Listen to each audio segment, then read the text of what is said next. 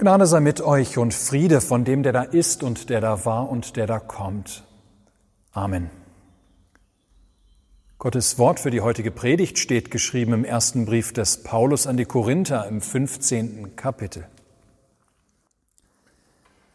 Hoffen wir allein in diesem Leben auf Christus, so sind wir die elendsten unter allen Menschen. Nun aber ist Christus auferstanden von den Toten als Erstling unter denen, die entschlafen sind. Denn da durch einen Menschen der Tod gekommen ist, so kommt auch durch einen Menschen die Auferstehung der Toten. Denn wie sie in Adam alle sterben, so werden sie in Christus alle lebendig gemacht werden. Ein jeder aber in seiner Ordnung als Erstling Christus, danach, wenn er kommen wird, die, die Christus angehören, danach das Ende, wenn er das Reich Gott dem Vater übergeben wird, nachdem er alle Herrschaft und alle Macht und Gewalt vernichtet hat. Denn er muss herrschen, bis Gott ihm alle Feinde unter seine Füße legt. Der letzte Feind, der vernichtet wird, ist der Tod. Denn alles hat er unter seine Füße getan. Wenn es aber heißt, alles sei ihm unterworfen, so ist offenbar, dass der ausgenommen ist, der ihm alles unterworfen hat. Wenn aber alles ihm unter, untertan sein wird, dann wird auch der Sohn selbst untertan sein dem, der ihm alles unterworfen hat, damit Gott sei alles in allem. Lasst uns beten. Herr Jesus Christus, du warst tot und siehe, du bist lebendig von Ewigkeit zu Ewigkeit und hast die Schlüssel des Todes und der Hölle. Hab Dank dafür. Gib, dass wir diese freudige Botschaft heute Morgen wieder neu zu Herzen nehmen. Amen. Liebe Gemeinde, nach Karfreitag, was gibt es da noch zu sagen? Wovon gibt es noch zu predigen? Gott hat die Welt mit sich versöhnt durch den Tod seines eigenen Sohnes Jesus Christus am Kreuz. Er bietet seinen Frieden allen Menschen an, die Vergebung um Christi willen aller Schuld und Sünde.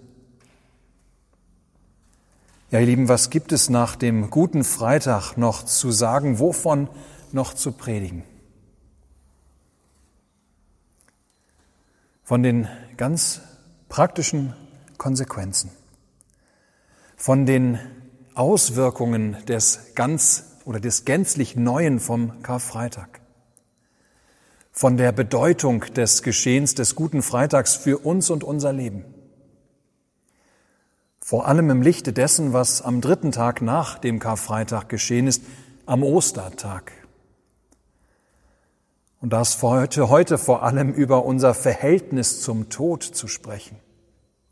Darüber zu sprechen, was der Karfreitag und der Ostertag zusammen an unserem Verhältnis zum Tod ganz konkret geändert haben. Der Tod hat sich ja aktuell durch das Coronavirus wieder mehr uns aufgedrängt, ist bei vielen wieder präsenter geworden, hat bei nicht wenigen ganz reale Ängste neu ausgelöst. So und so viele Corona-Tote bisher, seit gestern mehr als 100.000 weltweit und Prognosen, die von Millionen Todesopfern sprechen. Bilder gibt es bereits von Massengräbern in den USA. Ja, in den USA, wer hätte das gedacht? Ja, der Tod hat sich uns mehr aufgedrängt, ist wieder präsenter geworden. Aber das ist auch gar nicht so verkehrt. Denn der Tod ist ja eines der wenigen Dinge, die uns alle, alle Menschen gleichermaßen etwas angeht. Wir müssen uns ihm mit ihm auseinandersetzen. Ja, der Tod wird nicht umsonst der große Gleichmacher genannt, ganz gleich wer du bist. Der Tod holt auch dich. Es gibt kein Entrinnen. Du zählst vielleicht nicht zu den Opfern der Corona-Pandemie, wobei es aber noch zu früh ist, da verbindliche Aussagen machen zu können. Aber gesetzt den Fall, du zählst nicht zu den Opfern des neuartigen Virus, das ändert nichts an der Tatsache, dass auch du irgendwann sterben wirst, dass du irgendwann deinen letzten Atemzug machen wirst. Und es dunkel werden wird um dich herum. Und man deinen dann kalt werdenden Körper in irgendeinen in irgendein Gefrierregal packen wird, um ihn später zu beerdigen oder zu verbrennen. Ihr Lieben, ich sage irgendwann, das ist richtig und doch falsch. Denn der Tod richtet sich längst nicht immer nach dem Alter und hält sich nicht an der vermeintlich natürlichen Reihenfolge. Erst die Großeltern, dann die Eltern, wenn die wiederum alt sind, niemals aber Kinder vor ihren Eltern. Doch, gerade das müssen wir immer wieder auch erleben, dass Kinder vor ihren Eltern sterben, so grausam das auch ist, und andere unzeitig sterben. Ja, irgendwann. Das könnte ganz konkret für dich oder deine Eltern oder gar dein Kind schon bald sein. Ich weiß, junge Leute, die das Leben noch vor sich haben, die können das alles vielleicht noch nicht ganz nachvollziehen. Aber für diejenigen von uns, die jeden Morgen mehr graue Haare auf ihrem Kopf zählen und die erleben, wie die körperlichen Beschwerden mit zunehmendem Alter immer mehr werden, oder eben auch diejenigen von uns, die Freunde und Verwandte haben, die geliebte Menschen haben zu Grabe tragen müssen, ja, für die wird das Ganze schon realer. An dieser Stelle ist von Ostern zu reden und davon, was der Ostertag für uns ganz konkret bedeutet. Wir haben am Karfreitag gehört, wie Jesus die Versöhnung Gottes mit uns Menschen gebracht hat. Wie dieser gute Freitag eine ganz neue Grundlage für unser Verhältnis zu Gott schafft. Was diese Versöhnung nun im Einzelnen bedeutet, gerade angesichts unseres größten Feindes des Todes, davon ist heute zu sprechen. Ich las vor längerer Zeit das Zitat einer Pfarrerin. Es muss wohl um die Osterzeit herum gewesen sein, dass sie dieses sagte. Auf jeden Fall hieß es von ihr, man kann die Sache mit der Auferstehung Jesu so wörtlich glauben, wie es in der Bibel steht, aber unser Verstand tut sich da schwer. Ich glaube, dass man die Auferstehung heute so verstehen kann, dass Jesus zwar getötet wird, aber seine Idee und sein Glauben leben weiter.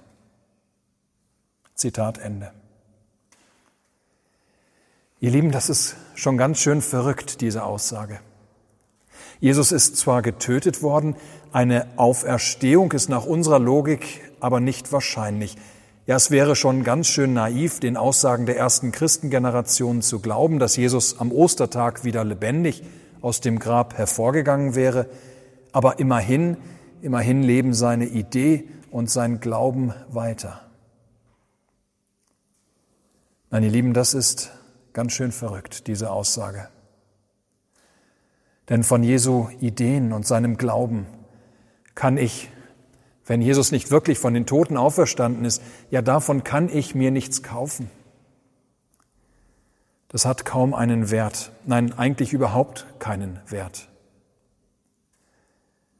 Denn wo ist da dann der Trost, wenn ich am Grab eines lieben Menschen stehe? Wo ist da der Trost, wenn ich selbst auf dem Sterbebett liege und mein Atem flacher wird? Wo ist da der Trost für Menschen, die ihre Kinder haben zu Grabe tragen müssen? Wo der Trost für diejenigen, die just in diesem Moment an Ventilatoren auf den Intensivstationen hängen? Jesu Ideen und sein Glauben, ja, was haben die für einen realen Wert, wenn mit dem Tod doch alles aus ist? Paulus schreibt in seinem großen Auferstehungskapitel an die Korinther, hoffen wir allein in diesem Leben auf Christus, so sind wir die elendsten unter allen Menschen. Ja, können wir nicht glauben, dass Jesus von den Toten auferstanden ist, dann sind wir arm dran, so richtig arm dran. dann könnten wir auch unsere Kirchentüren schließen. Denn was bliebe uns dann für ein Trost, wenn wir nicht hoffen könnten, dass Gott auch uns, die er mit sich versöhnt hat, wenn er nicht auch uns von den Toten auferwecken wird, wie er seinen Sohn am Ostertag auferweckt hat. Ihr Lieben, ginge es nur um dieses Leben, wir könnten unsere Zeit allesamt viel besser einsetzen, als beispielsweise uns am Sonntagmorgen zum Gottesdienst zu treffen oder zu Hause Andacht zu halten oder unter der Woche mit irgendwelchen Gemeindeveranstaltungen unsere kostbare Zeit einzusetzen. Ja, wir könnten unsere Zeit viel besser nutzen, um auszuschlafen, um uns zu entspannen, um das Beste aus der uns noch verbleibenden Zeit zu machen, ehe es für uns ins Grab geht. Ginge es nur um dieses Leben, dann wäre auch umsonst gewesen, was am Karfreitag passiert ist. Dann hätten wir nichts wirklich Lohnenswertes von Jesu Sterben. Seine Idee und sein Glauben sind einfach zu wenig. Nein, wenn Gott es nicht schaffen könnte, Jesus von den Toten aufzuwecken, wenn der Tod tatsächlich stärker wäre als Gott, dann könnten und müssten wir allesamt einpacken. Hoffen wir allein in diesem Leben auf Christus, so sind wir die elendsten unter allen Menschen. In der Tat, dann wären wir ganz schön dumm, unsere kostbare Zeit zu verschwenden mit Gott und Jesus und seiner Kirche und bemitleidenswert. Denn ein Gott, der dem Tod nicht gewachsen ist, der Tote nicht wieder lebendig machen kann, der gegen den Tod nicht ankommen könnte, ja, das wäre wahrlich kein Gott, an den es sich lohnen würde zu glauben. Nun aber ist Christus auferweckt von den Toten. Als Erstling unter denen, die entschlafen sind, fährt Paulus entschieden fort. Ja, und das ändert nochmal alles. Und nicht nur für Jesus selbst. Ja, nicht nur er darf sich darüber freuen, dass er nach der Finsternis von Karfreitag, als er die äußerste Gottverlassenheit durchleben musste und unter der Last der Sünde und der Schuld der ganzen Welt zugrunde ging, ja, nicht nur er darf sich darüber freuen, dass er wieder lebt. Nein, die Tatsache, dass er am Ostertag von den Toten auferweckt ist, das ändert alles auch für uns, für dich und mich. Denn Jesus ist als Erstling von den Toten auferweckt worden, sagt Paulus, als Erstling. Das heißt, es sollen noch mehr werden. Es ist nicht einfach nur eine Sache zwischen Gott Vater und Sohn, diese Auferstehung. Nein, die Auferstehung Jesu ist vielmehr nur der Anfang. Neues ist geworden. Er, Jesus, ist allein der Erste in einer langen Kette von solchen, die der göttliche Weckruf aus ihren Gräbern herausholen wird. Mit ihm fängt die Totenauferstehung überhaupt erst an.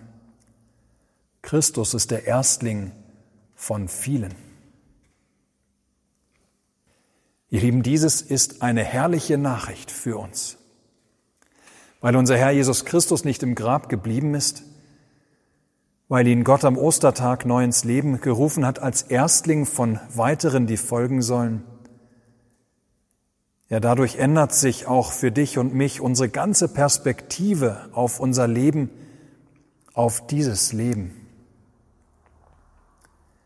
Ändert sich unsere Perspektive auf unsere Familie auf unser Vermögen, auf unsere Sorgen und Nöte, auf unsere körperlichen Beschwerden, Gebrechen und Krankheiten, auf das Virus, auf die Gräber unserer Lieben auf dem Friedhof, auf das Grab, das einst für uns geschaufelt wird, auf so manches Grab von Menschen, die vorzeitig zu früh sterben mussten.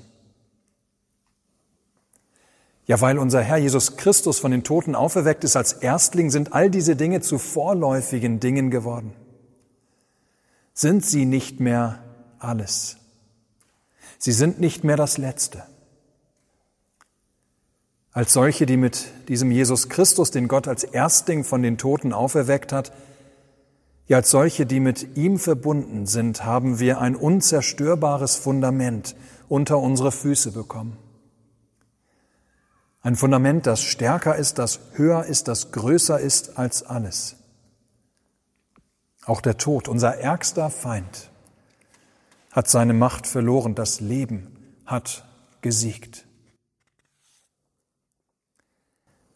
Ihr Lieben, das Neue von Karfreitag, es verlängert sich hinein in den Ostertag.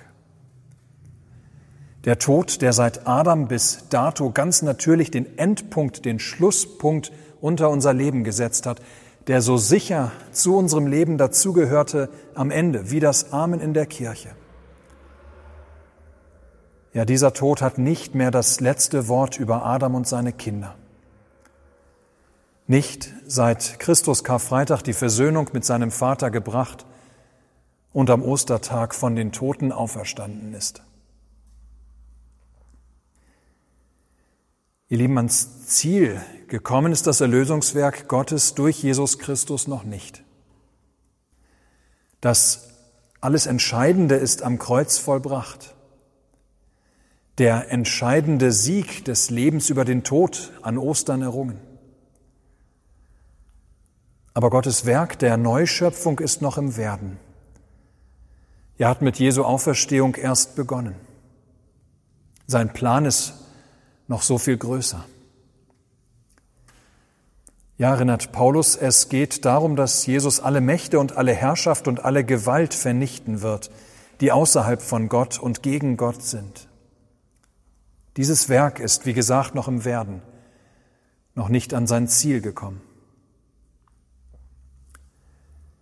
Wenn er, der als Erstling von den Toten auferweckt wurde, am jüngsten Tag wiederkommen wird, wird die neue Schöpfung Gottes, die mit seiner Auferstehung ins Leben gerufen wurde, wird sie an ihr Ziel kommen.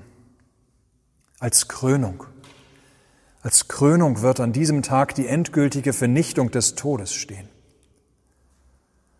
Wenn Gott durch sein machtvolles, sein schöpferisches Wort, das Wort, das Jesus am Ostermorgen ins Leben rief, ja, wenn dieses Wort alle anderen Gestorbenen der Menschheitsgeschichte aus ihren Gräbern rufen wird. Auch wenn die Gräber längst verschwunden und vergessen und ihr Inhalt längst verwest ist, wird Gott die Toten ins Leben zurückrufen, den Staub und die Asche sich wieder formieren lassen zu neuen, lebendigen Körpern. Dies alles am Ende am jüngsten Tag. Und das heißt für uns erst einmal noch Geduld haben. Erst ist Christus von den Toten auferweckt, erst der Erstling, noch ist nicht das Ende. Und das heißt, erstmal geht die Weltzeit auch noch ihren Gang. Vielleicht werden noch Jahrtausende vergehen, ehe Jesus wiederkommt. Und in dieser Zeit werden Menschen auf dieser Erde weiter leben und sterben. Und wird Christus in dieser Zeit weiterhin nur verborgen zu finden sein, allein in seinem Wort und Sakrament. Aber seit Ostern steht fest, die Macht des Todes als Endpunkt für unser Leben. Diese Macht ist gebrochen. Wir können, wenn es soweit ist, in Frieden unsere Augen schließen und uns in unser Grab legen lassen. Wir können, auch wenn unter Tränen und Schmerzen, in Frieden Abschied nehmen von anderen an ihren Gräbern. Denn Christus ist von den Toten auferweckt worden als Erstler, als erster von den vielen, die ihm noch folgen werden. Und so, ihr Lieben, trotz der Kontaktsperre, trotz der Ungewissheit dieser Tage, wie es so alles weitergehen wird mit dem Virus, trotz eines einmal ganz anderen Osterfestes in diesem Jahr, ein Fest auf sozialer Distanz. Die äußeren Umstände mögen in diesem Jahr andere sein. Im Kern hat sich aber nichts geändert. Singet, lachet, freuet euch. Jesus ist nicht im Grab geblieben. Er ist auferstanden, er ist wahrhaftig auferstanden. Und das macht auch für dich und mich einen himmelweiten Unterschied zu vorher. Ja, es verändert für uns alles. Dank Jesus Christus steht am Ende nicht mehr der Tod, sondern nun das Leben. Halleluja. Amen. Der Gott der Hoffnung aber erfülle euch mit aller Freude und Frieden im Glauben, dass ihr immer reicher werdet an Hoffnung durch die Kraft des Heiligen Geistes. Amen.